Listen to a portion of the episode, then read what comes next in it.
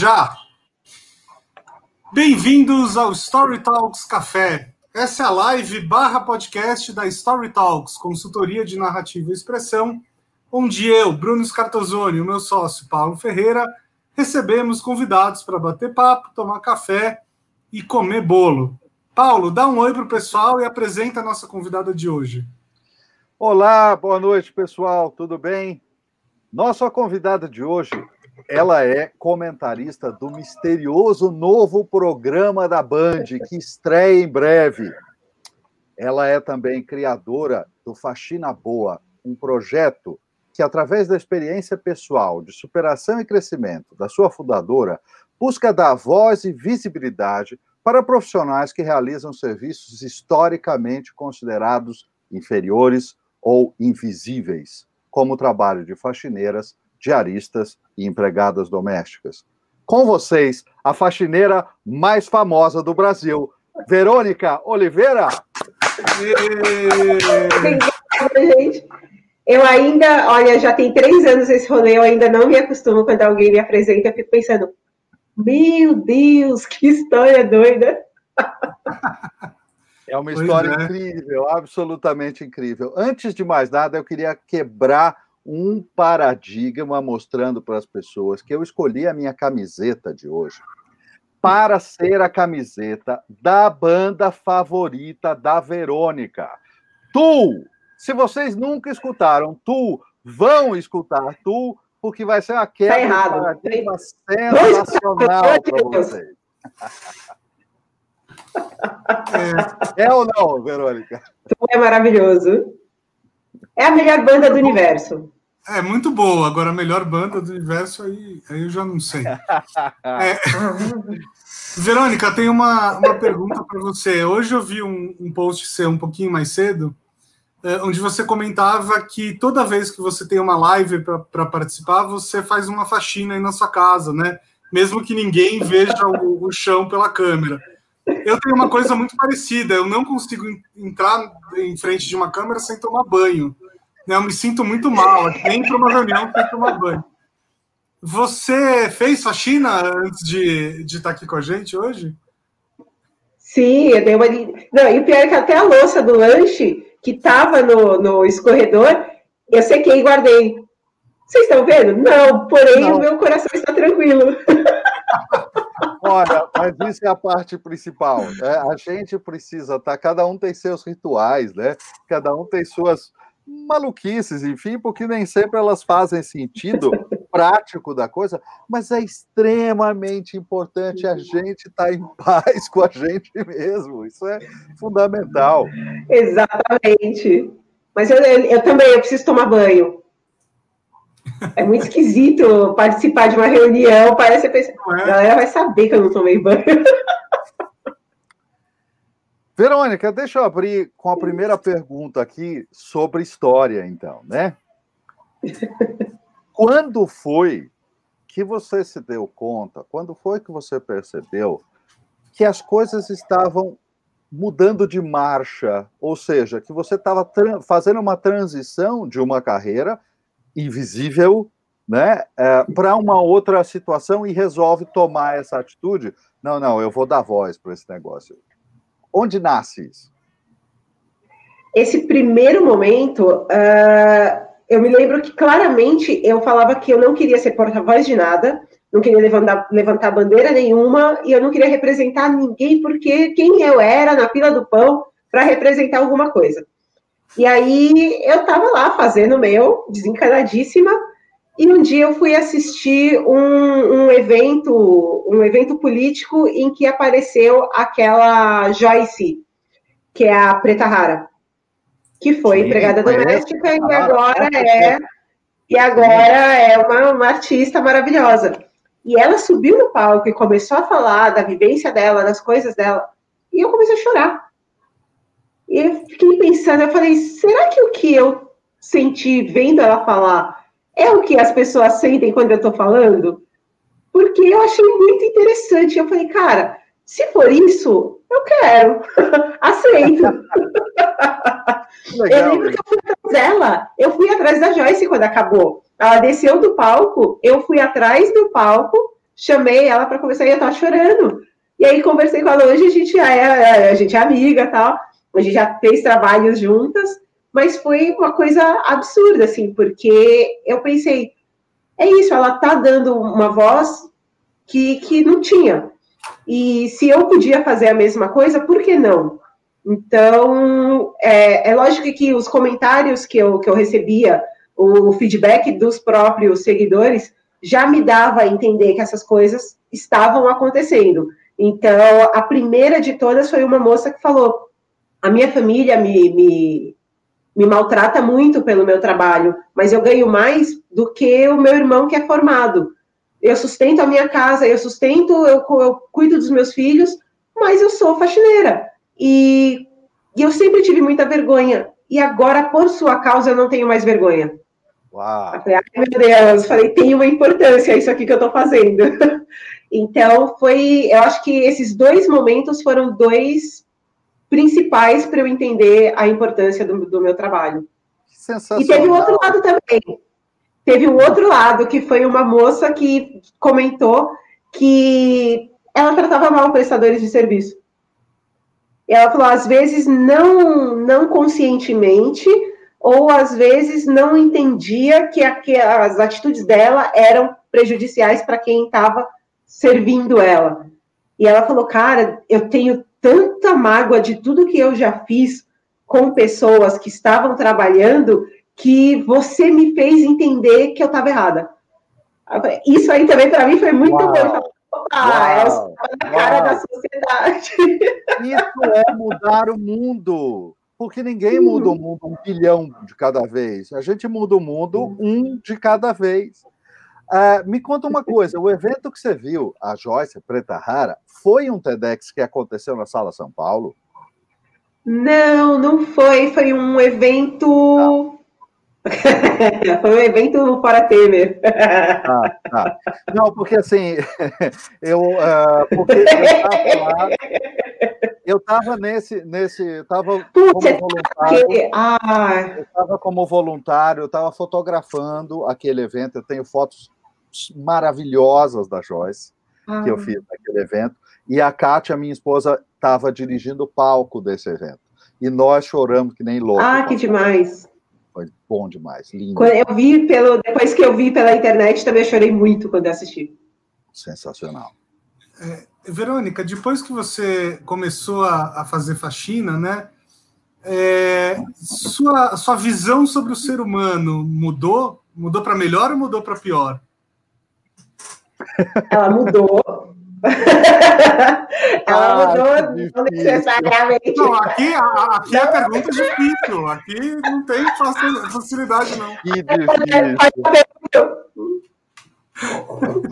Posso tomar um café? antes de responder isso. Oh, pera. É, é, muitas pessoas me perguntam, inclusive, se eu acho que agora, nesse período de pandemia, se as pessoas estão melhores. Ah, pelo amor de Deus, assiste, fica 15 minutos no Twitter para ver se as pessoas estão melhores. então, assim, eu descobri um lado, é, eu descobri um lado bacana porque eu caí no nicho específico. Esse é o ponto. Eu não tinha planejado nada disso, mas a forma que eu me posicionei nas redes me levou para um público muito específico. E essas pessoas, elas já eram propensas a ter atitudes comigo que não fossem uh, ruins. Agora, eu chegar e falar que, por conta das minhas experiências, o trabalho doméstico é valorizado, ou coisas assim, imagina, eu estou longe, eu sou o ponto mais fora da curva, eu sei que as pessoas que trabalham com isso não não fazem a mesma renda que eu que eu estava fazendo, que elas não são bem tratadas como eu era. Imagina, tinha, tinha cliente que, porque me viu na, na internet, eu vi uma reportagem e eu ia fazer faxina na casa dela, a pessoa pegava um Uber na hora do almoço do trabalho dela, comprava uma coisa legal para comer, chegava na casa dela para comer comigo e depois voltava correndo para o trabalho.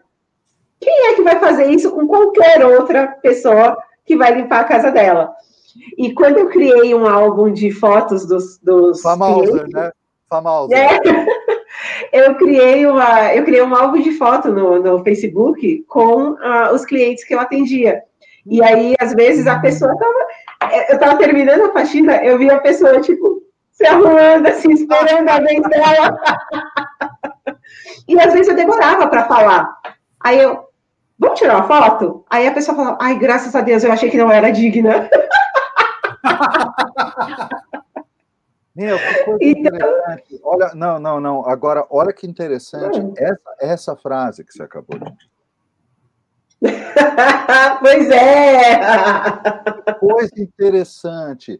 Eu achei que eu não era digna de fazer a foto com você. Olha o tamanho. Loucura, né? A, a inversão do negócio. A inversão, loucura, uhum. você entendeu? Então, é, é, muito. É, é muito. Tudo isso que você faz, na verdade, todo o trabalho, ele é de uma profundidade de provocação, não no mau sentido, no melhor sentido, Sim. no sentido que o meu adorado Abujan usava, quer dizer, uhum. no sentido de uma provocação contra as coisas estabelecidas, que é uma coisa linda, né? Sim. E eu demorei para entender isso aí.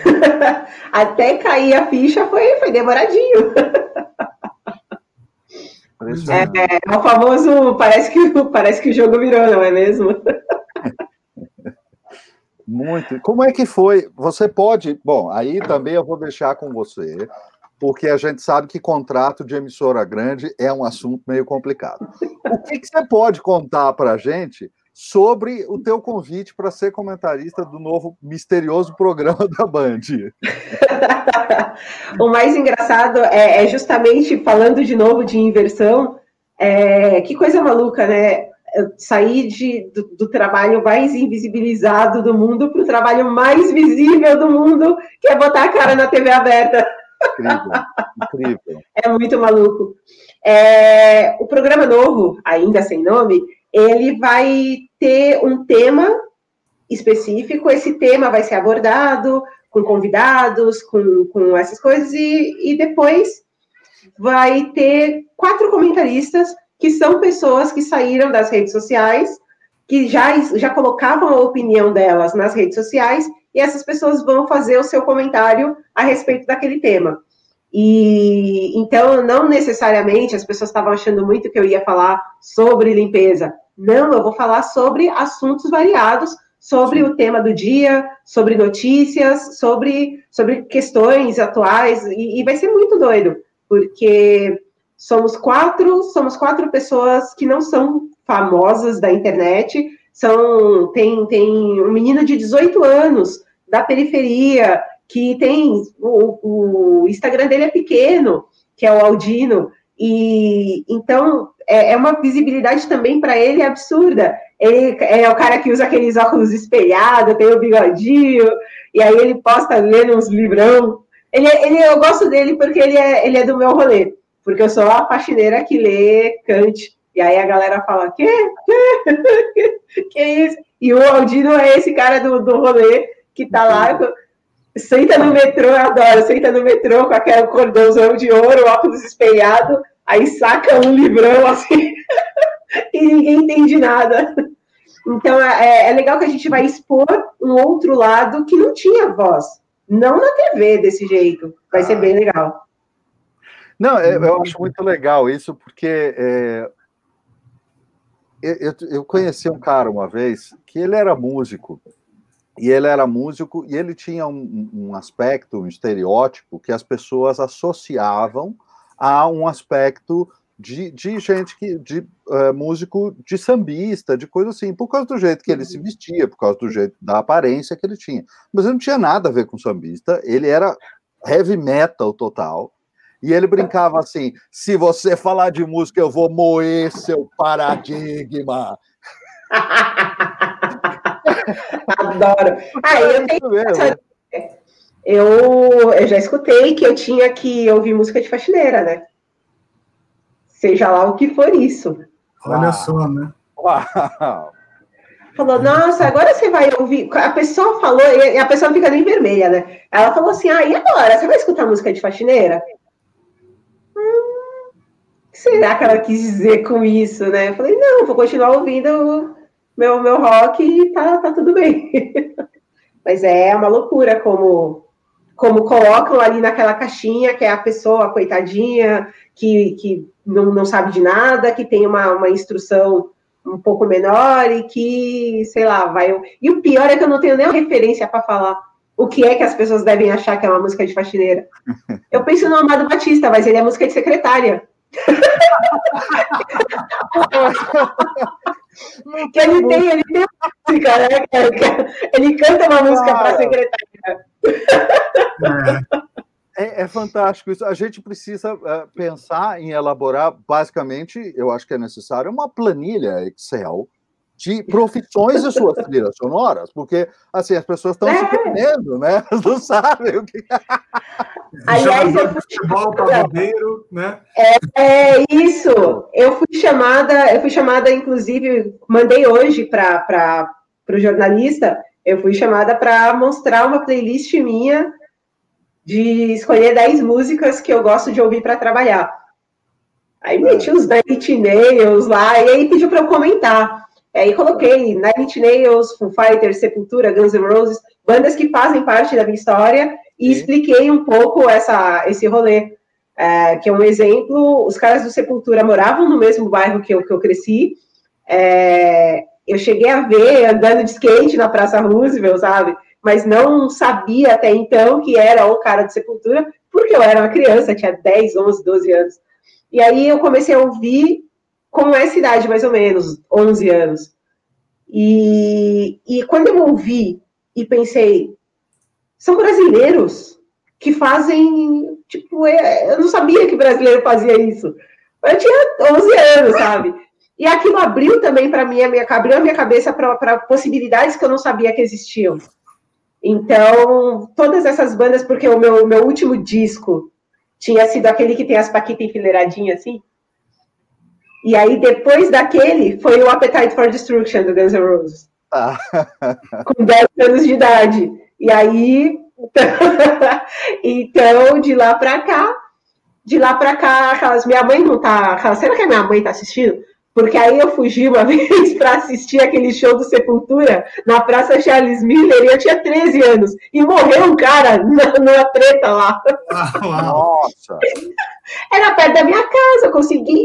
Não, era o lançamento do All Rise. Mas se você tiver aqui. Se você tiver aqui, isso nunca aconteceu. Estou inventando. Não, já que o assunto é Sepultura, eu preciso contar uma história aqui que é muito boa. Eu estava num show de Sepultura uma vez, uh, e aí o pessoal começou a, a, pular e tal, né? E uma hora eu, eu, comecei a pular junto, e uma hora eu senti que alguém pisou no meu tênis, né? E eu fui para cima e o tênis ficou. E eu perdi o tênis. Quando, quando eu voltei para o chão, eu caí num tênis, né? E eu falei, bom, é o meu tênis eu vou ficar agachado aqui até isso passar, e aí eu pego. O pessoal parou de pular, ficou mais calmo e tal. Eu agachei para pegar o tênis e não era o meu, era um outro. Então, olha, olha Mas aí o Paulo vai gostar da segunda parte dessa história. Eu fiquei com o tênis de uma outra pessoa na mão, né? E eu não sou um cara muito espiritualista, diferente do, do meu sócio que está aqui. Mas naquela hora eu pensei assim, bom, o que, que eu faço com esse tênis? Né? Eu falei assim, eu vou jogar para o universo, porque vai que o universo devolve o meu. E aí eu, e aí eu cutuquei um cara da frente e falei assim, Tó, vai passando aí para frente, porque alguém perdeu, né? E aí, gente, eu juro por Deus, eu olho para o lado, tá o meu tênis passando de mão em mão e vindo na minha direção. Maravilhoso! Sensacional! Sensacional. Amo. Ah, preciso perguntar, qual show você viu? É, foi o Sepultura abrindo para o Metallica. Acho que no Morumbi. Ah, tá, tá. Não é, não é antigão. Não, não imagina o tamanho do show no Morumbi com o tênis voltando para ele. não, não, isso é, é, é só carimbando eu vi... cósmica mesmo. É, eu vi os shows que eu vi do Sepultura foram bem antigos, assim, eu vi esse, que era lançamento do Rise, e vi o lançamento do Roots, dois dias seguidos no ah. Olímpia. Você sabe, que, você sabe que voltando ali naquele ponto, é, e a, a Nayana Pita fez um comentário ótimo aqui, ele falou, adorei a ideia, eu quero uma trilha sonora para RH. eu não sei qual é não, mas é sensacional. Nossa, eu fiquei pensando em várias músicas de, de, de, derrota, assim, porque o RH é aquele lugar que você vai nos momentos que você não tá feliz, né?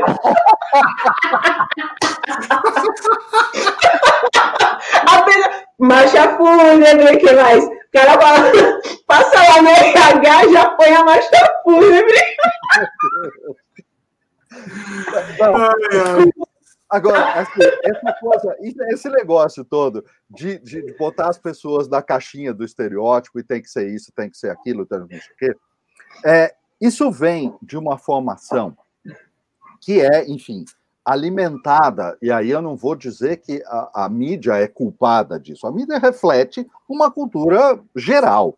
Agora, a mídia reforça em um monte de situações dessa um paradigma de estereótipo, ó, oh, a figurinha tem que ser assim, tem que gostar disso, tem que fazer aquilo, e aí vai uhum. botando na caixinha. E eu achei sensacional essa coisa que você compartilhou sobre o, o line-up, as pessoas que vão falar nesse programa que a Band está criando, porque justamente coloca na TV aberta, numa emissora de grande audiência, uma série de visões que não estão lá naquela base dada.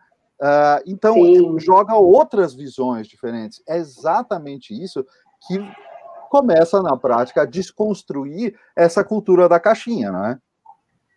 Com certeza. É, é, eram opiniões. É, eu acho que a TV está começando a entender a, a, a lógica da internet, que é a da troca, porque até então também tinha essa coisa, você só vê aquele mesmo tipo de pessoa falando, e aí, de repente, a gente só absorvia aquela informação e não tinha como externar aquilo, no máximo a conversa do boteco, tá lá assistindo e vê a TV, e ali mesmo a gente rebate o que tá vendo. Mas não chegava aquilo para eles.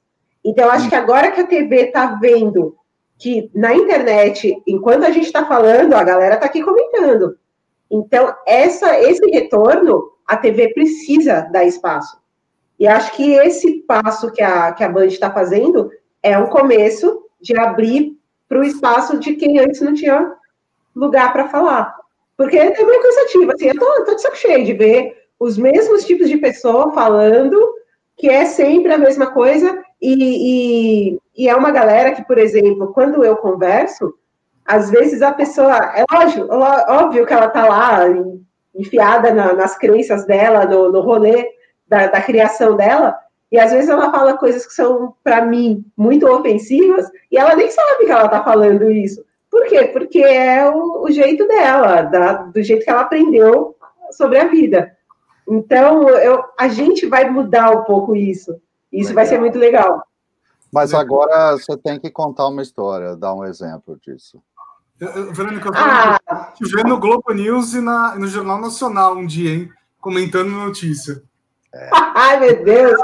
Eu falei com uma, eu falei com uma pessoa muito famosa, é, e ela, ela veio com aquela, aqueles comentários do tipo, ah, porque os meus, os meus empregados e não sei o que, eles são. Aí começa. Primeiro que vem aquele papo do eles são como se fosse da minha família, são pessoas que eu trato muito bem. Ok. E, e aí vem com, com papos. Isso eu achei extremamente desagradável, porque a pessoa comentou que ela tinha, um, entre o seu quadro de, de, de empregados, uma pessoa de, de 80 anos, mas que só aquela pessoa sabia passar as roupas dela. E que ela se sentia muito útil, que ela gostava muito de, de ir lá na casa dela passar roupa. Aí eu pensei, que tipo de, de oportunidades foram dadas para essa mulher para ela ter que estar tá trabalhando aos 80 anos. É, desculpa, passar roupa não é uma ciência de foguete. Não precisa ser aquela mulher a, numa idade dessa para passar a, a roupa dela. E aquilo me pegou de um jeito que foi, foi, foi desagradável e, ao mesmo tempo, não é toda hora que eu quero rebater. É, já, já ouvi coisas muito absurdas. Tem horas que eu fico chocada e não consigo responder. Tem horas que eu só tô com preguiça e não quero debater com a pessoa. mas é de vez em quando eu fico remoendo a história depois quando eu quando eu vou dormir assim. E falo, talvez eu pudesse ter dito para essa pessoa que isso não, não é bacana. Mas eu já ouvi histórias do tipo, eu tenho uma família que me serve há gerações. Uau! Aí eu, sabe... eu, olá, senhora, é uma peitana de escravos, parabéns, toca aqui. Porra, velho, e a pessoa não sabe que ela tá errada, ela vive num contexto em que outras pessoas devem ter as mesmas experiências, e aí para ela tá tudo certo. E aí eu acho que. Eu lembro que eu chorei nesse dia. Mas e a pessoa não, não entendeu. Eu falando com o olho cheio de lágrimas, eu assim, falei, ah, tá. E não consegui responder. É, é bom, enfim. Contexto, é, contexto cultural é. não tem resposta fácil. Até porque Sim. se tivesse, a gente não vivia uh, uh, um quadro como a gente vive no mundo inteiro. Exatamente. Agora, você, você, tocou numa coisa que, que eh, justamente eu fico pensando, claro, na, na, na sua, eh, quando te enxergam como uh, porta-voz, né, símbolo de alguma uhum. coisa. E veja, isso acontece com um monte de pessoas em, em, que em determinados momentos são vistos como porta-voz de alguma coisa. É, talvez seja eu pessoalmente, né? Mas deve dar um certo desespero ser visto como porta-voz de alguma coisa, porque, cara, eu não quero responder nada hoje, eu quero dormir, pode ser? Eu não tô, eu tô cansado, eu não quero ser porta-voz de alguém hoje. Como é que lida com isso? Porque é difícil. Tem uma expectativa e, perene da resposta. Exatamente. É, eu, eu, sinto uma coisa de observação o tempo inteiro. É, de alguma, da parte de algumas pessoas, eu sinto que a pessoa está assim, só esperando eu fazer uma coisa errada para vir. eu, tô, eu sei que tem isso, e aí eu fico pensando, você tem que pensar, e eu não sou muito de pensar antes de falar as coisas, então, às vezes, eu, eu me preocupo com isso, mas é, é, isso também. Tem horas que eu só quero ficar tranquila, não estou afim de, de, de lutar por uma causa o dia inteiro. Tem horas que, ok, eu só quero, só quero ficar de boas. E, e esses dias eu dei risada que eu comentei com uma, uma cliente, de uma cliente de faxina, que ia estar com saudade da casa dela. E aí eu falei, nossa, velho, eu quero que acabe a, a pandemia, eu não trabalho mais fazendo faxina. Mas esses dias eu fiquei pensando na casa dela, porque ela tem medo de aranha, e, e eu sempre tirava as, as aranhinhas do, do, teto, das coisas assim. E esses dias eu fiquei pensando, eu me peguei pensando na. na... Falei, pô, tem cinco meses já de quarentena, deve ter aranha na casa dela. A louca! Então, ah. é, é, ao mesmo tempo que eu quero ficar de boas, é, eu quero que, a, a, a, que as pessoas fiquem de boas, porque, pelo amor de Deus, né? Dá, dá um tempo. Às vezes o, o descanso militante não é, um, não é uma expressão, é um pedido encarecido. Não, e sabe que. que, que tem, tem, que ter uma hora para ser gente também, né? Sim. Eu, eu, tenho alguns amigos que são ou ligados à causa negra, ou ligados à causa feminista, enfim. E às vezes eu uhum. vejo essas pessoas falando assim: eu não aguento mais ser chamado para falar dessas coisas, né? Me chamem para falar de outras coisas da minha profissão, sei lá, de música, seja lá o que for. E aí, uma pergunta para você, Verônica: do que você gostaria de falar que não seja sua história como faxineira? Nossa, quando me chamam para alguma coisa diferente, nossa, só falta uh, aqui, né, eu moro, eu moro em Itaquera e perto do estádio do Corinthians. Eu faço o mesmo barulho que, que os corintianos fazem quando me chamam para qualquer outra coisa. Aí eu dou uns gritos, ah! abre, a, abre a sacada, o vidro da sacada e grita, porque é difícil. E eu gosto quando me chamam para falar de música, porque é uma coisa que, que para mim é muito importante. É, quando me chamaram para fazer um trabalho de, de, turismo, foi muito surpreendente, porque está totalmente fora do meu, do meu escopo ali, do, do, dos conteúdos, mas foi uma, foi uma ideia genial.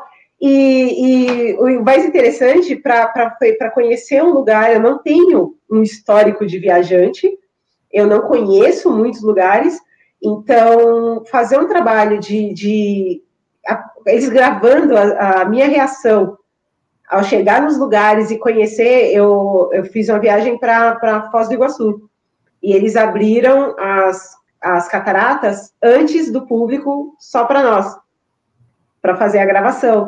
E imagina, primeiro, eu nunca tinha ido para lá, não conhecia, aquele lugar é impressionante, e eu sou a pessoa mais chorona do universo.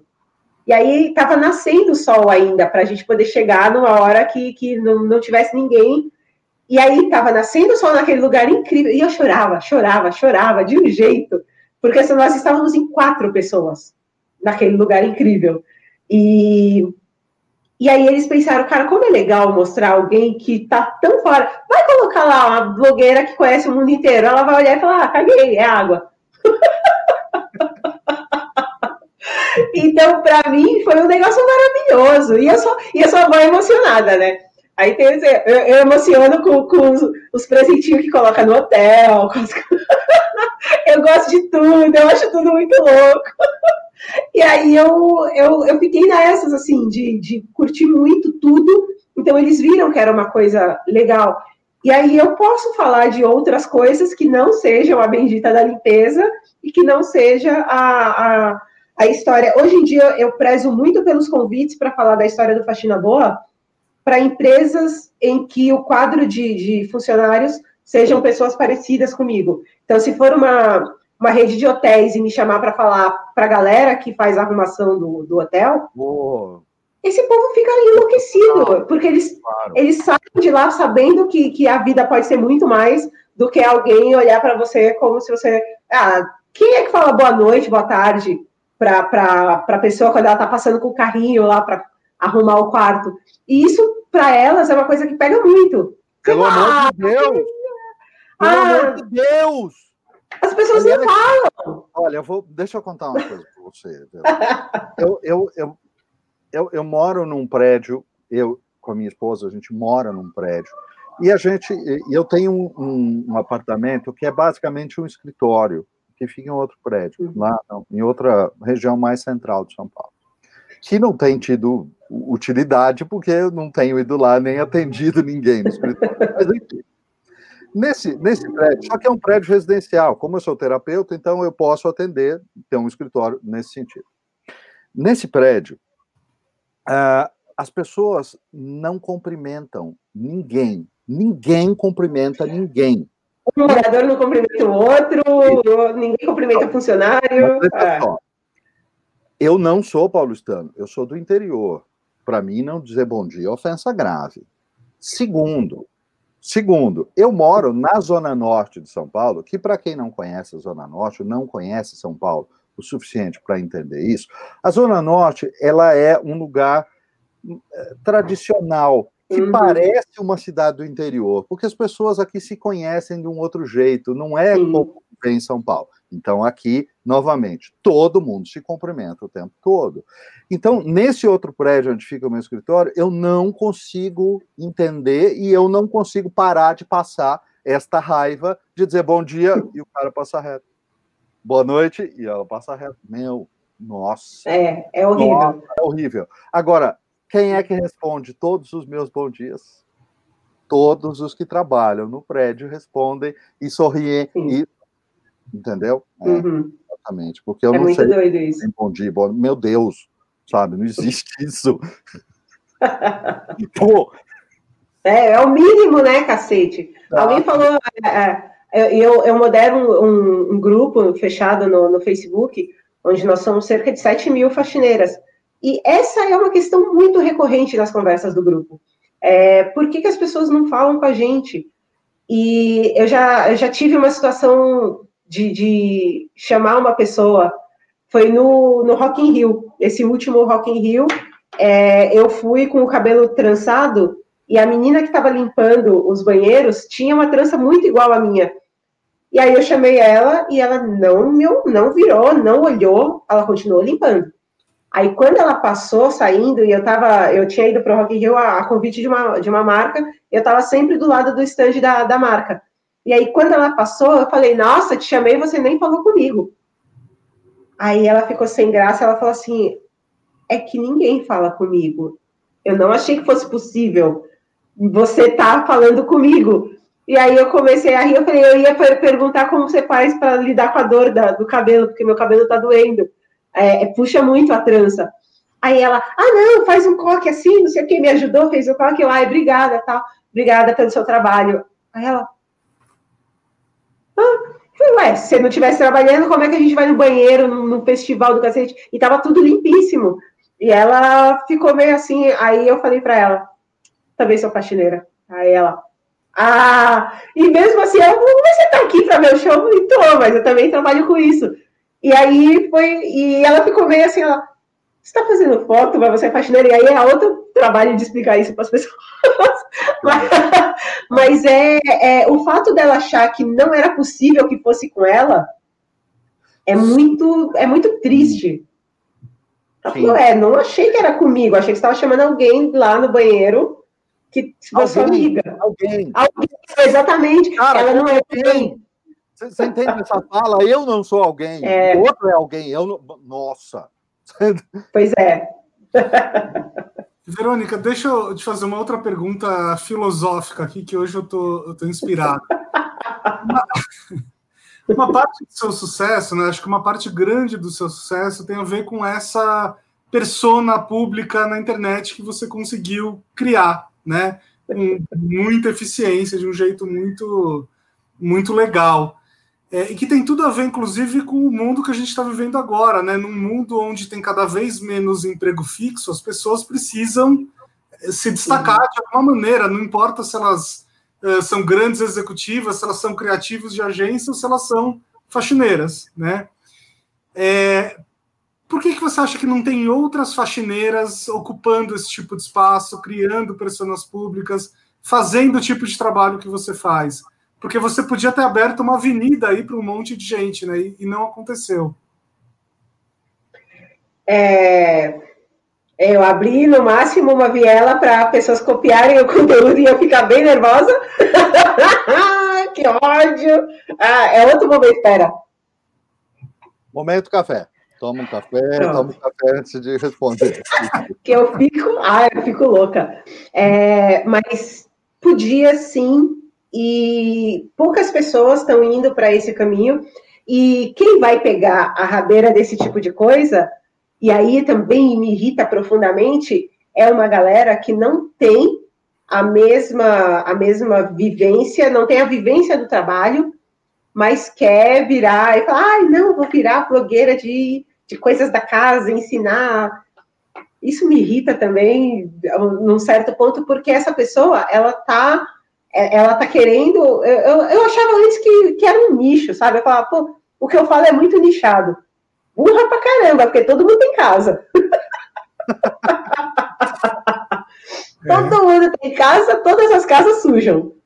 Cara, é, não é um nicho. Eu, eu, demorei, eu demoro muito, eu sou lerda para entender as coisas.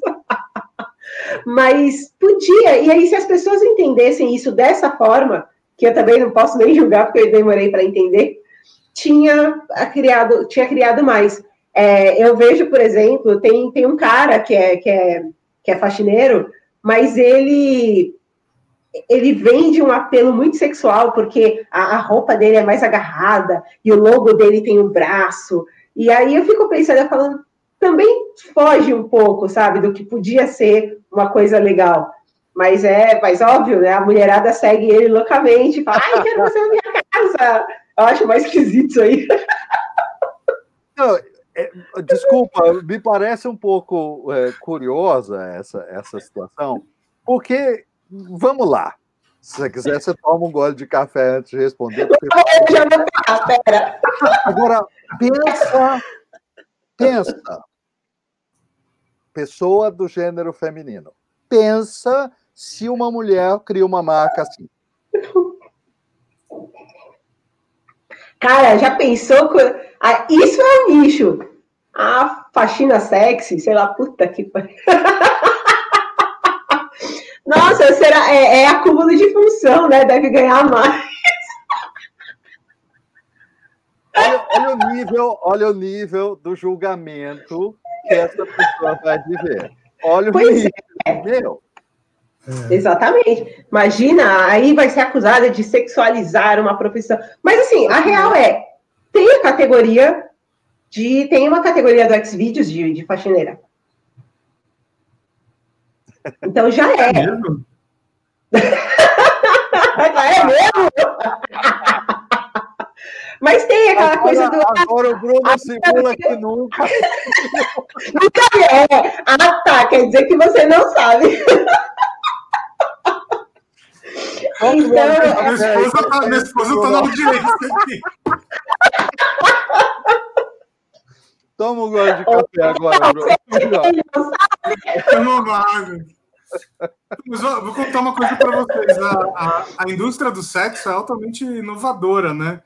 Quando começou a coisa do corona, assim, com uns 15 dias depois que o mundo estava é, fechado, eu tive essa curiosidade. Eu entrei na Xvid e digitei lá coronavírus para ver o que que. Tem a categoria do corona? Tem, tem vídeo de fetiche com corona, gente transando com máscara, gente fu supostamente fugindo do, da quarentena para transar na rua. Juro por Maravilhoso. Deus. lá. A, a, criatividade da indústria da indústria pornô é maravilhosa. É Pô, tinha, tinha vídeos de, de sátiras políticas, né? Eu achava maravilhoso. Eu assisti o vídeo da, da a mulher era igualzinha a Sarah Palin. É maravilhoso o pornô da cover da Sarah Palin.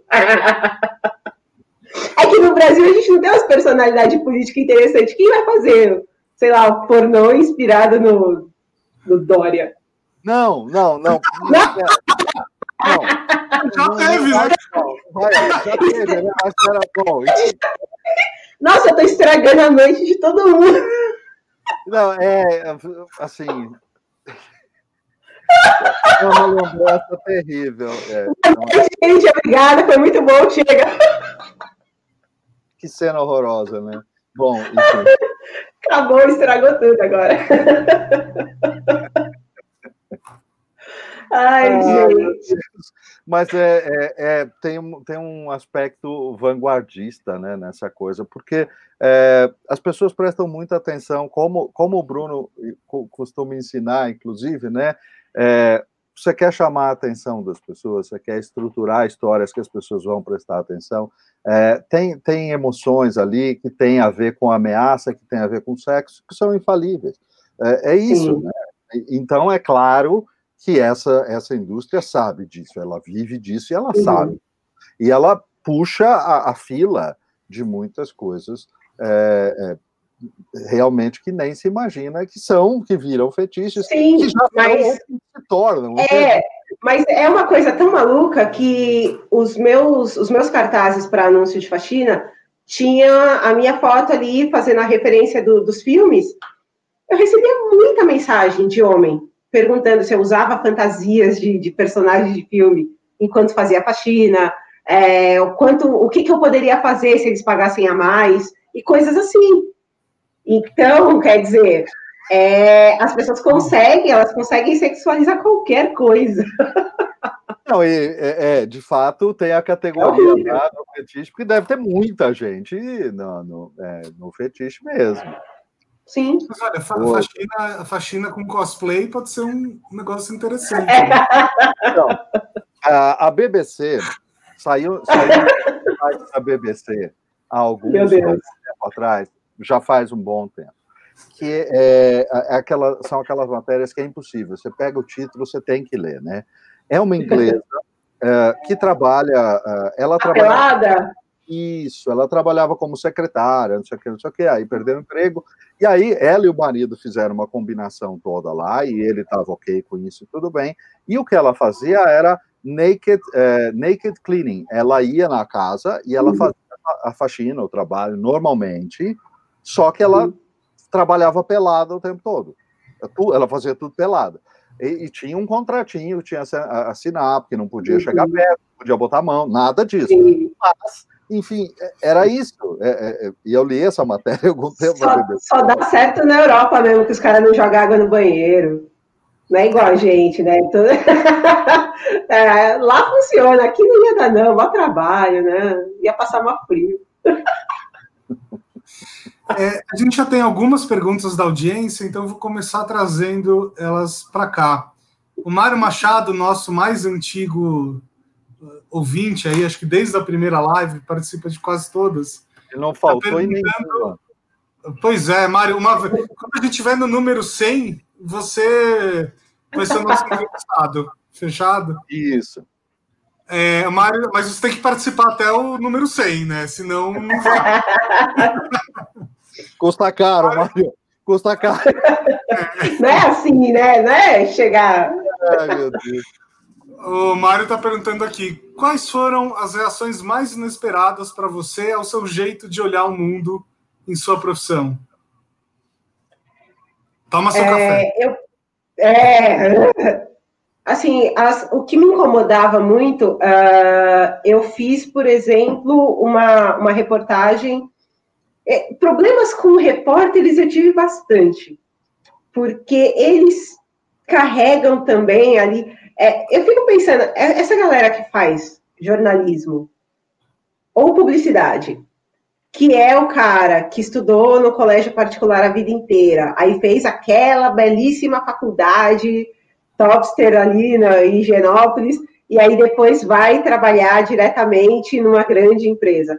Essa pessoa, por mais que ela vá trabalhar cobrindo e, e, e vendo o mundo, ela não está vendo o mundo de verdade, ela está ela tá olhando, mas não está enxergando. E aí eu fui chamada uma vez para fazer uh, uma matéria dentro da minha casa. E eu morava no barraco. Então o cara foi lá, foi o repórter e o fotógrafo. E a primeira coisa que ele reparou, provavelmente, é de que não tinha TV. Uh, ah, eu tinha uma TV, mas uh, o cômodo tinha 3 metros. Se eu colocasse a TV lá dentro de casa, não ia dar para ver ela, porque a gente estava muito grudado, a parede era muito perto da outra. E aí eu guardei na casa dos meus pais a TV enquanto eu morei ali, e eu ouvia rádio o dia todo. Então o cara viu que eu não tinha tela, não tinha nada, e aí ele perguntou como é que eu sabia das séries que eu fazia referência na, na, nos cartazes. Se eu não tinha um computador, uma TV nem nada, como é que eu sabia o que era Breaking Bad? e aí eu fico pensando, eu falo, porra, tem internet, a gente tem um celular, tem, tem milhões de possibilidades. Tem a sala de espera do SUS ali do, do, do hospital, e tem um boteco, e tem, tem TV em tudo quanto é canto. Tem, o que tem de gente que não tem TV e vai no shopping assistir na frente da loja uh, o jogo, vocês não fazem ideia, cara. Ali onde eu morava, tinha alguns meninos que vinham do, do, do interior para cá, e aí chegava aqui, você não tem como pagar um aluguel, você não tem comprovante de renda. Essas pessoas, às vezes, trabalham, têm uma renda, mas elas não têm condições de, de encarar um processo imobiliário, aquela burocracia toda, e vão acabar morando num lugar assim. E aí, os meninos se juntavam, tipo, ah, domingão, três e meia. Aí iam lá para o shopping assistir o jogo na frente da, da loja, que ficava passando na, na vitrine. Então, tem, tem como uma pessoa que não tem uma TV dentro de casa assistir coisas. E geralmente eu, eu assistia no celular mesmo. E, e antes, quando eu tinha TV em casa, assistia. Não é impossível que uma pessoa conheça as séries nessa altura do campeonato. É, um outro jornalista já me perguntou como é que eu. Não, ele perguntou quem pensava nos conteúdos que eu postava. Quem pensava para mim? Então, na cabeça dele, não é possível que uma faxineira que mora num barraco. Surgiu alguém de novo, lembra do alguém? É, alguém, alguém pensou para essa menina, ela não pode ter feito isso. Muita gente. É, recentemente eu comentei, eu marquei o cara, e não é segredo para ninguém, no Facebook, no, na, nas postagens iniciais, tem o crédito de quem fez. Eu não tinha computador, então, eu não sei mexer no computador para fazer uma montagem. Os primeiros cartazes foram amigos, até que um artista começou a fazer. É um. Para você ter ideia, o cara que fez as minhas montagens, ele fez o logotipo do Hangar 110, ele já fez capa do Ratos de Porão, ele já fez trabalhos grandiosos, ele é um, um baita de um artista. E, e ele viu e falou, cara, quero te ajudar. A Não, gente. peraí. E agora qual é o nome dele? Magu Félix. ele é o designer, ele faz, ele faz coisas maravilhosas. Claro. E, e ele falou, pô, vou te ajudar. E aí ele fez. Aí deixou de ser o, o negócio toscão feito no pente, e aí virou um trabalho belíssimo feito. A gente até fez uma reportagem na TV que mostrou o processo dele fazendo na, na tela com aquelas canetinhas, achei chique, nunca tinha visto. E aí ele fez tudo bonitinho. Então não é segredo que a, ou alguém fez a arte, mas eu falei, eu quero uma arte inspirada no filme tal. Este é, a, esta é a imagem, esta é a foto minha mal feita, horrorosa que você vai enfiar aí no meio, e isso é o que você vai escrever. Então eu criei o cartaz e a pessoa desenvolveu a arte. Sim. Agora, vi chegar, quem é que pensou no texto? Quem é que pensou no tema? Quem é que pensou. Ah, pelo amor de Deus. Então, essas coisas acontecem, e, e acho que do, do, do passado mais recente, uma história que, que me mostrou que tem uma barreira ainda muito grande foi a história do, do carro. Eu era, eu era casada e nós tínhamos um carro velho e zoado. E, e a gente viajou para ver o show do Tu e a gente foi para a Itália e viu muitos carros bonitinhos. E quando nós voltamos, nós compramos um dos carros que a gente mais gostou, da, que viu na viagem, que era o Fiat 500. E eu achava lindo aquele carro, maravilhoso. Compramos o bendito do carro e eu cheguei, ele me levava na maioria das faxinas. E aí a gente parou o carro na frente da casa da, da mulher e ela falou assim: Você não precisa trabalhar fazendo faxina. O seu carro é melhor do que o meu. Eu não quero você aqui. Oi? Pois é. Meu Então, aí, se eu não cumprir o protocolo da, da, ser, da, da- se eu não tiver na caixinha de coitada, eu não sou legal. É muito doido. Uau. Então, essas coisas foram me trazendo uma visão de, mu de mundo muito triste, mas eu tenho que lembrar que elas são a, elas são a minoria. Então, eu tenho sempre que lembrar disso. Ah, hoje em dia, quando eu recebo um hate na internet, eu tenho que lembrar que é a minoria. Quando alguém fala, ah, mas agora você tá isso, agora você tá aquilo. Sim, eu estou. Eu estou trabalhando para isso e eu acho. é, é, tem uma música do Emicida que ele fala da mãe dele, que passou uma história parecidíssima com a minha, com um gap de 40 anos, a gente viveu as mesmas coisas. E é uma loucura. Hoje eu sou amiga da, da dona Jacira, porque a gente se identificou uma com a outra, e ela, ela, ela tem, sei lá, 60 e 70 anos, e, e a gente sentou para conversar e passou as mesmas coisas. 40 anos de intervalo, as mesmas vivências. As mesmas coisas. E aí a gente, a gente pegou uma amizade forte, porque a gente se entende muito, e, e ele canta que viver bem hoje é o natural e o justo para quem passou tudo que, que, que passou como a dona Jacira passou. Então, hoje, se eu como, se eu passeio, se eu... e é ridículo, eu não posso achar que comer todo dia é uma coisa fora da curva. É o que todo mundo tinha que ter todos os dias. E às vezes, quando alguém fala qual é o sinal que você vê de sucesso, eu sempre penso, eu como todo dia. E não era para ser esse o meu sinal de sucesso. Mas eu adoro comer todo dia, é gostoso. Não foi assim por muito tempo. Então é, é, é muito triste pensar que, que incomoda alguém que eu faça o sucesso que eu faço, que eu conquiste as coisas que eu conquisto. Eu tô aqui ralando, eu, eu vou me dar de presente de 40 anos, é o meu, é, é o meu plano master, é uma cirurgia plástica. E muita gente está criticando a, a, minha vontade, mas eu tenho um. um é, não, é, não é uma cirurgia estética, eu tenho uma, a, o histórico de cirurgia bariátrica e eu preciso dessa cirurgia para tirar 9 quilos de pele que dói no meu corpo e eu não quero, eu quero tirar. E as pessoas falam, mas ai, a faxineira que quer fazer plástica. Quero, cacete, me deixa. não é para ser ofensivo para as pessoas. Você já foi cancelada por alguma dessas coisas? Oh, a galera tá, tá tentando me cancelar pelo plano da, da pela vontade de, de fazer a plástica, tanto que agora eu tô fazendo um processo de, de fortalecimento do, do, do meu corpo para eu aguentar. Eu tô velha, gente, eu não, não aguento, eu já passei por muita coisa. Comecei a fazer faxina, a primeira coisa que eu tive foi uma hérnia, porque eu levantava o sofá das pessoas, mano. Eu chegava loucura, ela pegava o sofá, levantava, varria embaixo, descia e levantava as camas box, total retardada. E aí, eu, com três, quatro meses de faxina, eu fiquei doente. E aí tive que operar e passar um mês lá de cama, sem ganhar dinheiro. Isso foi bem triste.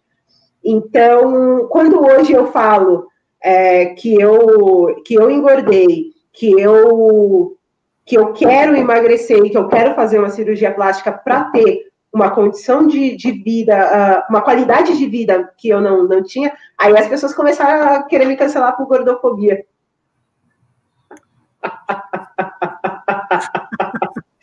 ah, por que então, peraí, então, ah, não, por que é... Você tem que se aceitar do jeito que você é, isso é muito louco. Toma, toma um gole de café. Não, não, não, não, de novo que eu tô estressada já. Olha, olha só, olha só, o comentário do Mário Machado. 40 anos só se for daqui a 20, né? A minha filha tem 20, Mário. olha só. O, o, Maurício fazendo um comentário aqui bastante importante. Ele diz que trabalha com pesquisa, né, que ele já entrevistou muitas faxineiras, e um ponto que apareceu uh, foi a falta de alimentação nas casas. Ele pediu para você falar um pouco sobre isso, né? Te davam almoço? Como é que, como é que era? Se, é, no, no, meu caso, muitas pessoas é, providenciavam, sim, alguma coisa para eu comer. No geral, a, a, gente acaba levando, porque a gente sabe que, que não é sempre. E aí eu, eu não posso nem zoar. A, a maioria das pessoas que eu, que eu atendia eram publicitários jornalistas, músicos e youtubers. A galera que não come em casa, não, não tem, só tem tranqueira na casa. É, eu descobri que a, a, alimentação do jovem adulto é tapioca e vinho. Preocupante. Muito, só tem isso na casa das pessoas. Desculpa, gente. Desculpa, desculpa fazer esposa da, da vida das pessoas. Só tem tapioca e vinho na casa do povo, você é louco. tá errado isso aí. É, não, eu tô, eu tô respirando aliviado, porque assim, mesmo em momentos em que eu ficava no, no, no escritório e tinha que eh, me virar ali, uhum. se eu não pedisse comida, mas tinha pouca coisa, mas não tinha tapioca e vinho. Tinha pão, macarrão. Tinha, eu tenho uma história maravilhosa que a menina mandou no WhatsApp falou: Meu, o que tiver aí você pode comer. Aí eu abri a geladeira, tinha uma vodka e um Rivotril. Falei, caralho! Falei, é melhor não, melhor de comida. Mas depois que, depois que eu percebi que ela estava falando do armário, que tinha um salgadinho. Ah, ok. Mas na hora eu fiquei preocupada, eu falei, Amada, você está passando por dificuldades? Quer conversar, amiga? Ah, tem vodka e Rivotril aí. Meu Deus, o que é É muito louco. Agora, eu, aí chegou um tempo na, também na, na, na, minha história em que eu precisei de alguém para vir limpar minha casa quando eu comecei a trabalhar muito. E uma dessas pessoas, que aí eu fui fazendo testes e tal, e uma dessas pessoas chegou aqui com uma garrafa de água. É, ela foi, pegou as coisas dela, começou a se arrumar, começou a fazer tudo, e eu falei assim: por que, que você trouxe sua água? Ela não estava esperando que eu fosse perguntar, e ela ficou sem graça. Eu falei: porque já te negaram água em alguma casa? Eu mesma perguntei, eu mesma respondi. E aí ela falou: é, é por isso. É, tem pessoas que fazem faxina que levam o papel higiênico delas. Então, é nesse nível. As pessoas acham. É, já aconteceu comigo na Vila Madalena, que depois eu fiz a. Estava fazendo a faxina e a menina estava em casa. Ela falou: Você quer comer? Aí, aceito. Ela pediu marmitex E quando eu terminei a faxina e ela foi fazer o pagamento, na transferência dela, ela descontou 22 reais do valor da, da faxina. E aí ela falou, foi do seu almoço. Então, é, eu, eu, nem, eu nem quis rebater, eu falei, talvez esteja fazendo falta para ela, deixa, não vou, não vou brigar por causa disso. Então, é, é muito doido. Eu imagino que se isso acontece comigo, que falo para as pessoas, que converso, que tenho acesso na internet, o que, que não acontece em outras casas? Pessoas que não têm o espaço, que não têm a, a chance de, de, de, Sim, e você não fica refém. Você está dentro da casa da pessoa, não tem testemunhas das coisas que acontecem lá dentro. Então, é, é, é bem assustador até certo ponto, e eu, eu já vi, por exemplo, história da, da menina que o banheiro da, da, da área de serviço, lá, o banheiro de empregada, quebrou. E a mulher colocou um pote de sorvete e falou: se faz xixi aí. Porque no banheiro dela, o banheiro de dentro da, do apartamento, ela não ia poder usar. Então, falou: ah, joga, faz aí o, o seu xixi. Então, imagina, se você não pode fazer xixi, quem dirá comer? Ou tem pessoas também que separam comida. Isso já me aconteceu. Separar, por exemplo, o resto da comida de ontem, e aí a pessoa come a comida nova e me dá a comida velha. Já, já aconteceu também. É, é, é bem, é, eu, não, eu acabo não aceitando. É bem, é bem humilhante, assim. São, eu falo, eu sempre chamo de microagressões. Eu sofro várias microagressões todos os dias. Então, uh, aí chega uma hora que você já não quer esperar nada de ninguém. E é por isso que a pessoa fala: é, eu levo, eu levo a minha comida, eu levo a minha água, eu levo o meu papel higiênico. Porque a gente chega num ponto que você não quer esperar mais nada de ninguém. Você se, se vira sozinha. Verônica, é isso que você trouxe, essa palavra que você trouxe, aí ela é muito interessante. Você disse microagressões. E aí eu, eu imagino que existe um, um efeito é, é, duplo nessa história. Por um lado, como você mesma chamou, microagressões, elas são coisas pequenas que normalmente nascem da ignorância de quem está praticando. A, a pessoa sequer se dá conta do, da dor que está causando. E, então, e ao mesmo tempo são coisas, entre aspas, que você considera, talvez naquele momento, menores. Eu não vou uh, rodar uh, e, e, brigar, eu não, não vou. Uh, mas então isso é uma é um lado da agressão, mas tem um outro lado que é isso vai criando uma forma de anestesia para aquilo que está acontecendo, porque eu vou deixando passar, eu vou deixando passar, eu vou deixando passar 100 vezes por dia, e aí, então, deixar passar e, e é, eterna, eternamente deixar passar vira um troço incorporado no meu lifestyle. Como é que faz? É assim, é, eu, eu acho que da, das microagressões, quando elas acumulam, chega uma hora que a gente acaba explodindo. E elas vão, elas, e elas acumulam, e isso é muito ruim.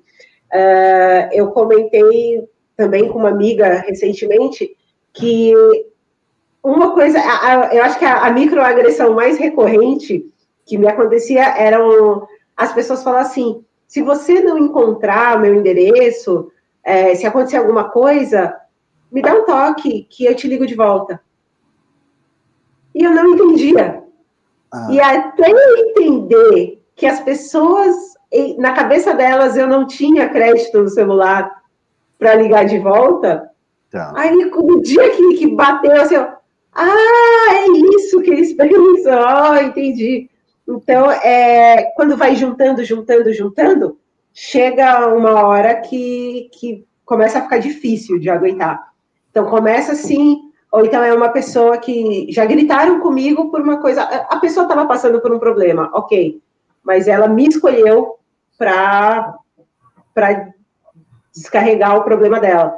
E aí a moça gritou comigo porque eu tinha aberto uma embalagem de esponja, e sendo que já tinha uma que, que podia usar. Uma esponja custa um real.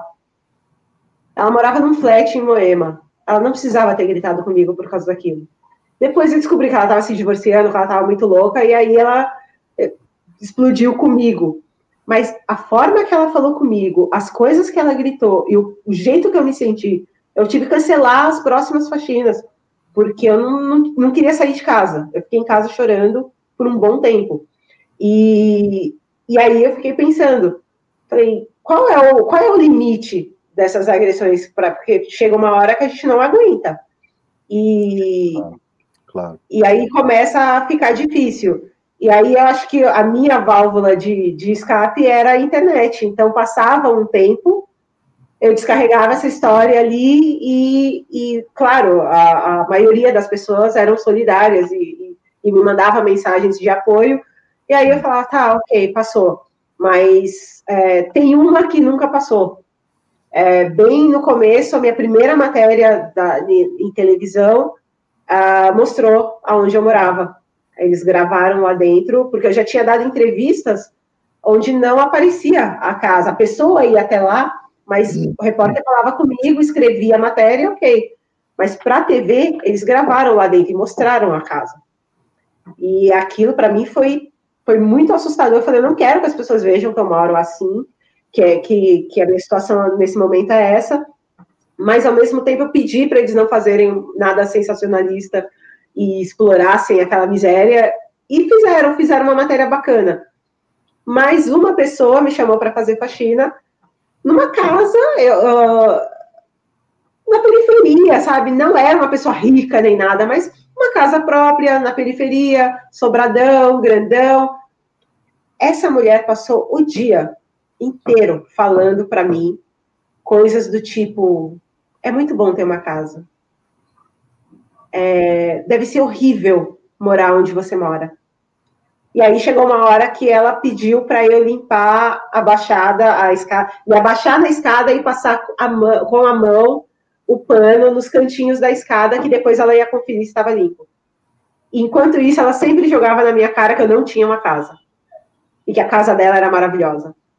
Eu larguei o pano, eu saí, fui chorar dentro do banheiro, e ela bateu na porta do banheiro e falou: está demorando muito aí.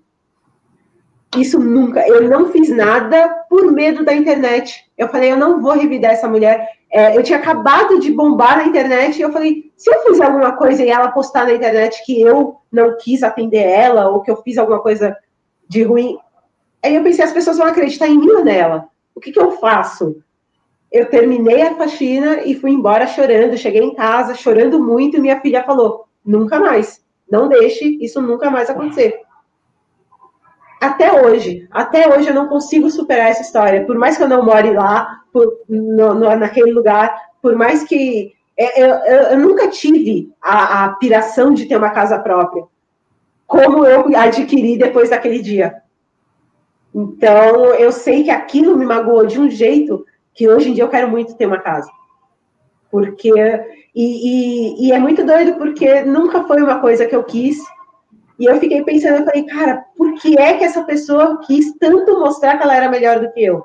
É um problema dela, mas me afetou faz três anos e eu ainda penso nisso. Ah, meu Deus, eu desenvolvi a loucura de olhar site de imóvel. eu sou a loucura, eu sei quanto custa em várias regiões. Olha aí, quinto andar. Muito legal. Quinto andar, exatamente. Eu amo, eu amo Quinto Andar loucamente. Então, Oportunidade. Só, só, falta agora fazer a campanha com ela, né? Porque imagina.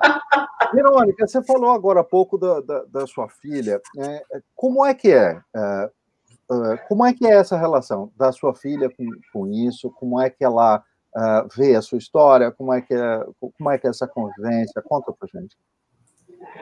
É, a, minha, a minha relação com a minha filha foi muito, foi muito truncada. É, no momento em que a gente começou a passar muita necessidade, eu deixei que ela fosse morar com a, com a minha avó, com a bisavó dela. E ela, então a gente passou um período separadas. E nesse período eu tive o panda. Então ela assimilou essa situação como você me, me tirou da, da família porque eu ia ter outro filho. Cara, isso deu uma, uma quebra na nossa relação que só foi retomada agora, agora há pouquíssimo tempo. E quando nós voltamos a morar juntas, e ela foi crescendo, é que a gente foi restabelecendo uma relação que foi bem difícil, e hoje em dia é, é a gente não tem a, a, a, proximidade de conversar sobre muitas coisas, mas teve um outro momento de ruptura que, na minha tentativa de suicídio, foi ela que me buscou. Então, ela entrou em casa, me viu lá caída, ligou para o SAMU, chamou a ambulância. É, pelo, pelas orientações, quando ela me conta isso, hoje ela até dá uma risada nervosa, mas ela falou: eu não sabia o que eu estava fazendo, eu estava desesperada, e pelas coisas que eu falava, pediram para eu fazer uma massagem cardíaca e eu não sabia fazer.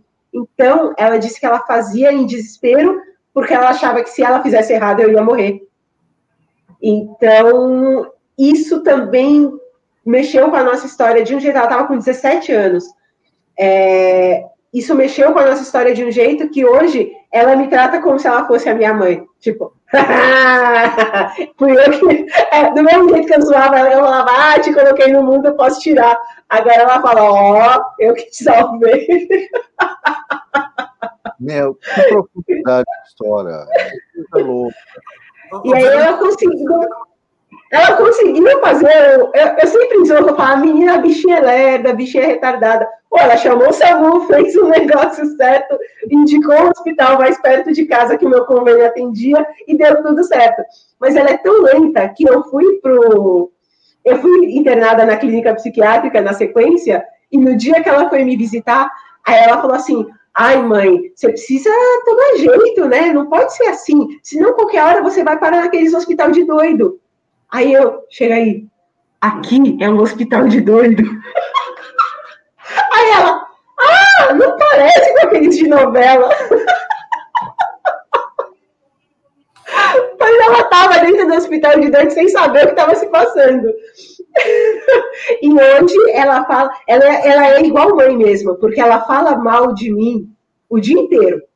Aí alguém pergunta para ela, ah, a minha mãe, a minha mãe faz coisas maravilhosas. Verônica, quando é que isso vai sair num livro e quando é que vai ter um filme sobre a sua vida? Vai sair, o livro vai sair. o filme não sabemos. Alô Netflix, alô Globoplay. Sensacional. alô Godzilla. Você tem, você tem um, um, um, livro aí sendo, sendo gestado, é isso mesmo? Como é que é? Conta Ai, finalzinho, reta final, reta final. É, tô, já está no processo de, de diagramação, já escolhendo as fotos que vão, vão vai ficar ali bonitinho, socorro, fotos da, da, do meu crescimento, é bem esquisito. E a expectativa é sair agora no final do ano. Então, é, tá, chegando já, Deus, já estamos quase no final do ano. E vai, vai ter essa, é, essa, essas histórias todas e está sendo um processo muito difícil. É, eu brinco que da terapia tem a, a contrapartida do psicólogo, mas no processo da escrita não tem. E aí eu fico surtadona, eu tive que reler, eu tinha um diário na clínica psiquiátrica, e eu nunca abri aquilo. Então, quando eu abri e comecei a ler de novo, foi um processo horroroso. Então, é, é muito dolorido escrever sobre todas essas coisas, relembrar é, é, decisões que eu tomei na vida que me levaram a passar por tudo que eu passei. Então, está é, tá sendo muito difícil. E, e, eu não consigo pensar no nome do livro também. Aí um amigo meu disse que deve ser igual ao filho, que você só consegue dar o nome depois que olhar o, depois que olhar o, o bicho parido. Aí, então, como está na reta final, talvez eu consiga consiga dar o nome dele na sequência. Pois é, você sabe que era a minha próxima pergunta para você, e eu ia aproveitar para eh, justamente te, te falar sobre isso, né? Que eu queria perguntar qual seria o título do livro, e que se ainda não estivesse definido, para você não, não arriscar, né? É, falar um, um, que você não tivesse uhum. certeza. Porque tem uma história absolutamente incrível, fantástica, da TED Talk mais assistida de todos os tempos, que é a do Sir Ken Robinson, o educador inglês. Né? Uhum. E ele estava, então, no palco. Claro que quando ele estava fazendo a toca, ele não sabia que ia se tornar mais assistida de todos os bilhões de views, né? Mas então, é, bilhões de views. E aí ele estava, então, no palco lá, fazendo a, a, a, a TED Talk dele, falando sobre educação, uma série de coisas assim. E aí, ele estava produzindo um livro, não era o primeiro livro dele, mas é, ele estava produzindo um livro sobre aquilo que era o assunto da TED Talk dele. E aí ele diz assim: então, inclusive, eu estou no processo de preparar um livro, não sei o que, que vai se chamar. E ele diz um título em inglês que era Epiphany. Uh, e o, o, o, no final, o livro dele não saiu com o título de Epiphany. E ele ah. perdeu os bilhões de acessos de venda do livro dele. Então é por isso que eu ia te dizer, fale o título do seu livro, mas não arrisque se não tiver certeza. Não bilhões nosso, no nosso modesto canal, mas é, é, muito importante ter isso em mente, nunca arrisque. Porque se as pessoas Sim. não têm título nenhum, elas vão procurar livro da Verônica Oliveira e elas vão achar.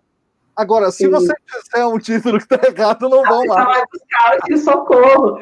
Mas eu estou bem na dúvida. É, e, e os, as reuniões com a, com a editora são muito engraçadas, porque eu, eu, eu não consigo dar, a, ver a, a, dimensão que eles dão para o pro projeto, e aí eles todos empolgados. Aí eu lembro que a última, a última treta foi a da capa. E eu pensei em qualquer coisa na capa que não fosse a minha cara. Adivinha, né? Isso. Que? É óbvio que vai ter a sua cara. Eu não, eu não vou suportar passar na frente de uma livraria e ver assim, ah, socorro! É muito esquisito! Eu ia colocar qualquer coisa, menos a minha cara. Verônica, as pessoas já te reconhecem na rua? Como é que funciona isso? Sim, é, duas coisas mais surreais. Não só me reconhecem, como reconhecem a, a turma toda.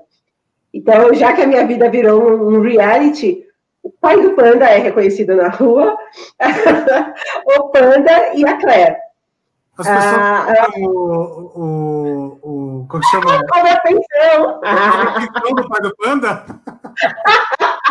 Já uma vez a, a, menina tirou uma foto dele no metrô. Ele tem uma namorada, ele estava com a menina. A pessoa tirou a foto, me mandou no WhatsApp e falou: É o pai do Panda?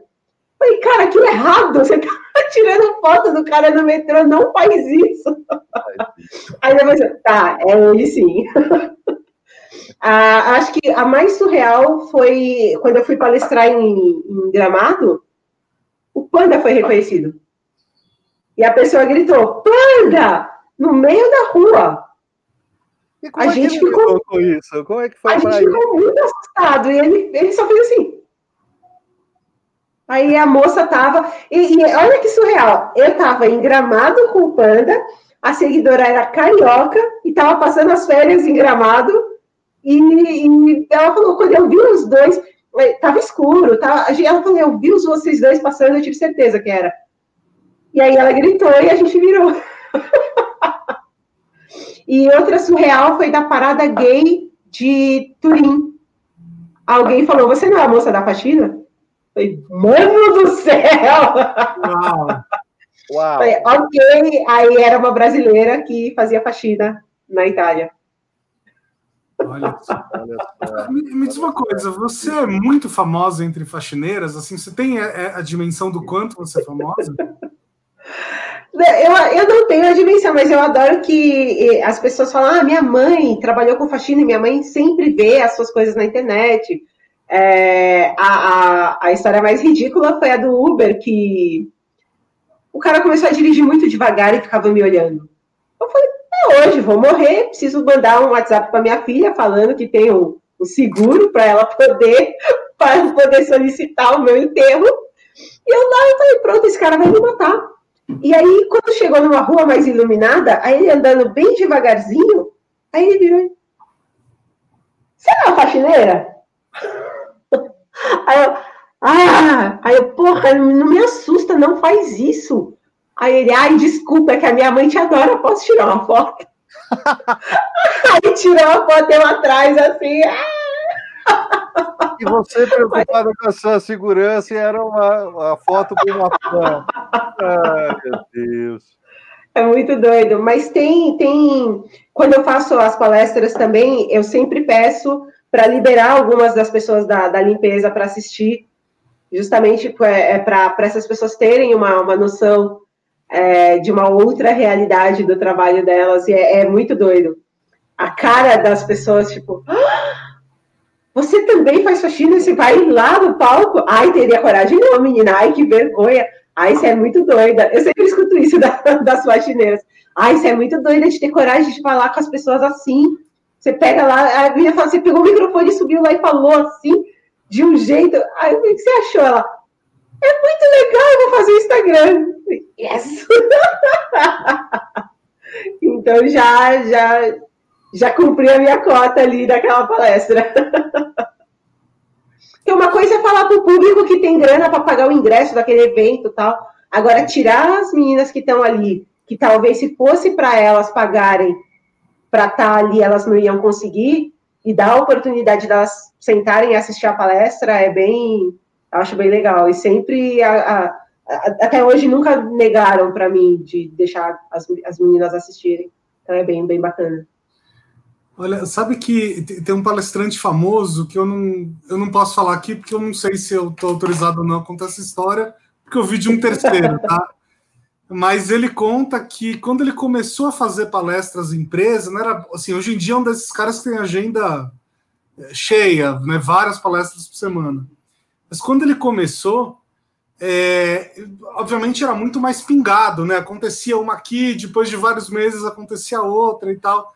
E ele falou que uma das primeiras palestras que ele fez é, aconteceu porque ele falou num lugar, aí a faxineira viu, aí a faxineira mudou de empresa, porque a empresa terceirizada mudou ela, alguma coisa é. assim.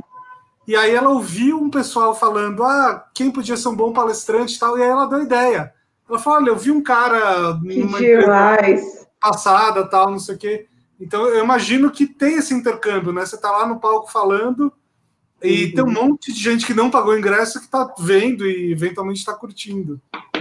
Sim, até hoje é, é, eu tenho uma, uma lembrança muito forte do Lollapalooza de, se não me engano, foi 2014, 2014, 2015, que teve o Nine Nails. E eu tenho um metro e meio para ver show, eu preciso ficar na grade. E aí fui eu, belíssima, para a grade, para poder ver alguma coisa. E um dos seguranças, o cara não pode virar para o palco. O cara tava lá, enorme, com os braços cruzados, assim, e ele cantava todas as músicas. Uau. E aí, quando eu vi, eu sempre esticava a mão para ele, assim, quando começava uma música que ele fazia assim, tipo, tipo, ah, meu Deus, eu gosto muito dessa música. E aí eu esticava a mão para ele, e ele fazia assim, tipo, e ele não podia virar para ver o show. Cara, eu, teve uma hora que. É, e aí, quando tocou Hurt, que todo mundo chora, o cara chorando, chorando, chorando. Eu falava, meu Deus, como eu queria poder tirar o cara dali e falar, meu, te pago o seu dia de trampo pra você poder virar e olhar.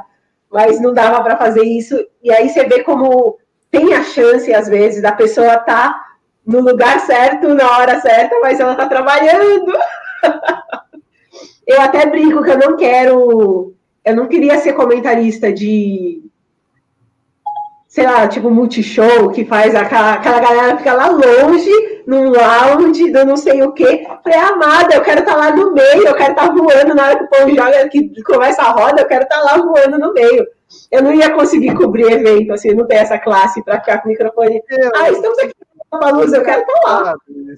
Hoje cedo, hoje cedo eu e o Bruno tá rodando uma aula para uma turma de corporativo de, de uma empresa e a gente, no, antes de começar a aula, estava comentando uma foto da, da, de show, né, com os, aquelas, aqueles chiqueirinhos, enfim, de separação aqui, e a, algumas pessoas estavam ali comentando, né, e, e, eu falei assim, olha, para mim tá tudo certo, porque né, esse distanciamento, essa coisa com a cadeirinha, na minha idade tá lindo, mas eu acho que os meus filhos iam odiar o negócio.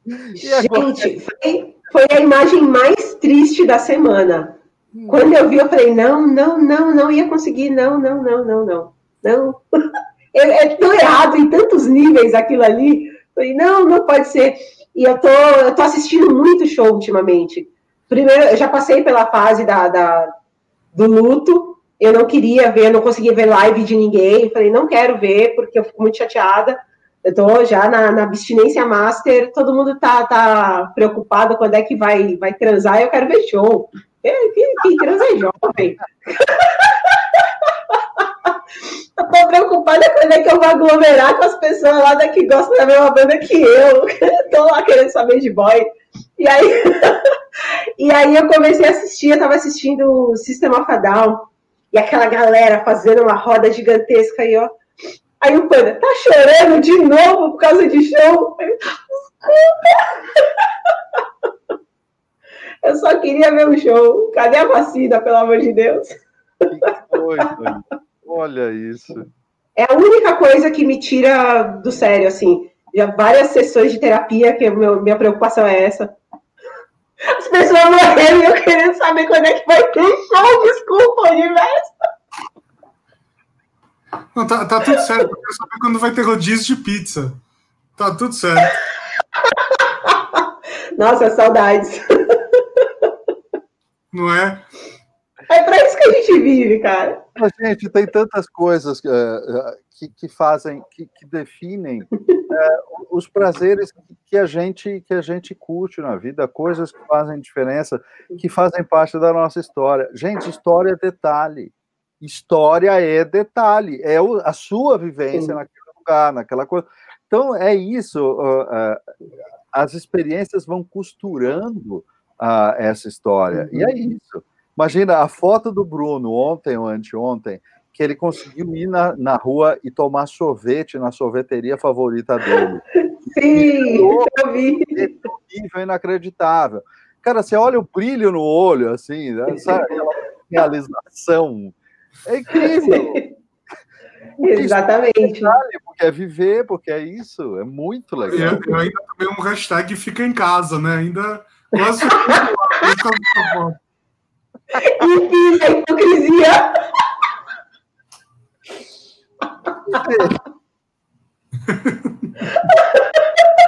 gente. Ai, gente. É, Verônica, eu sei que você tem uma outra live aí daqui a pouquinho, né? Socorro! Você ah, tem uma vida de live bastante, fantástico. Né, bastante tripulada. É, então a gente vai fechando o programa aqui para você poder limpar, tomar banho. Né? Exatamente. Para poder. Toda, toda a correria para começar tudo de novo.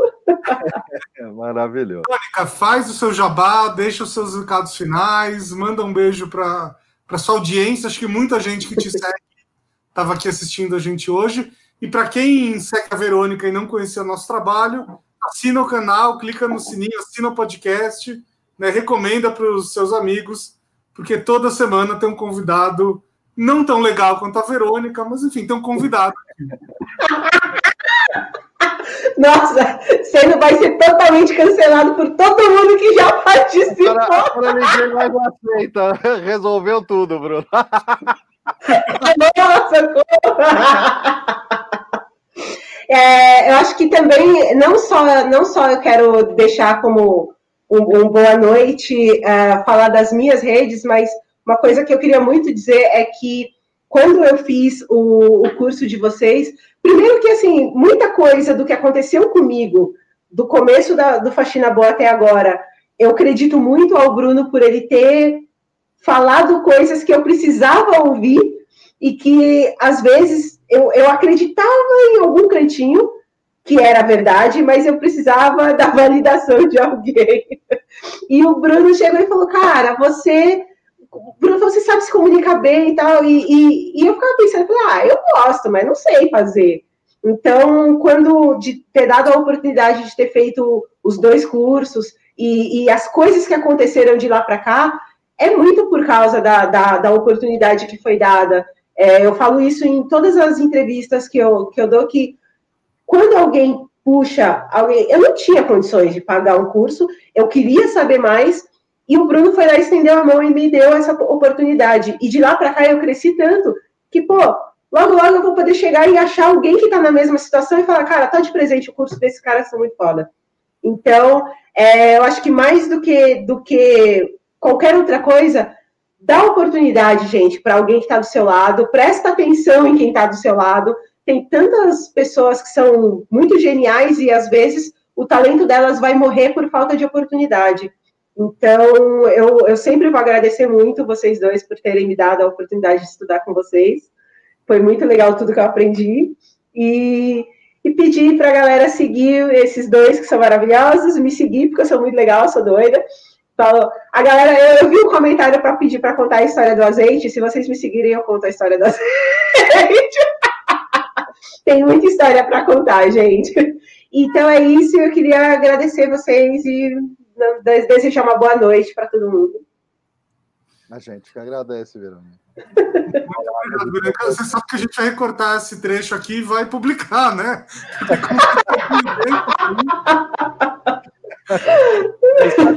Maravilhosa. Obrigado. Ah, obrigada, gente. Muito obrigado pela presença, obrigado a todos vocês que estiveram aqui. Uh, semana que vem tem um novo convidado. Eu parei de contar quem é o convidado, porque sempre muda. Mas vai ser um convidado muito legal, gente. Muito legal. É, convidado que vai ficar bem preocupado agora, depois dessa. Tão legal quanto a Verônica, quase. muito obrigado. obrigado. Vamos jantar, vamos comer pizza, vamos fazer alguma coisa da vida. Tchau. Ai, gente.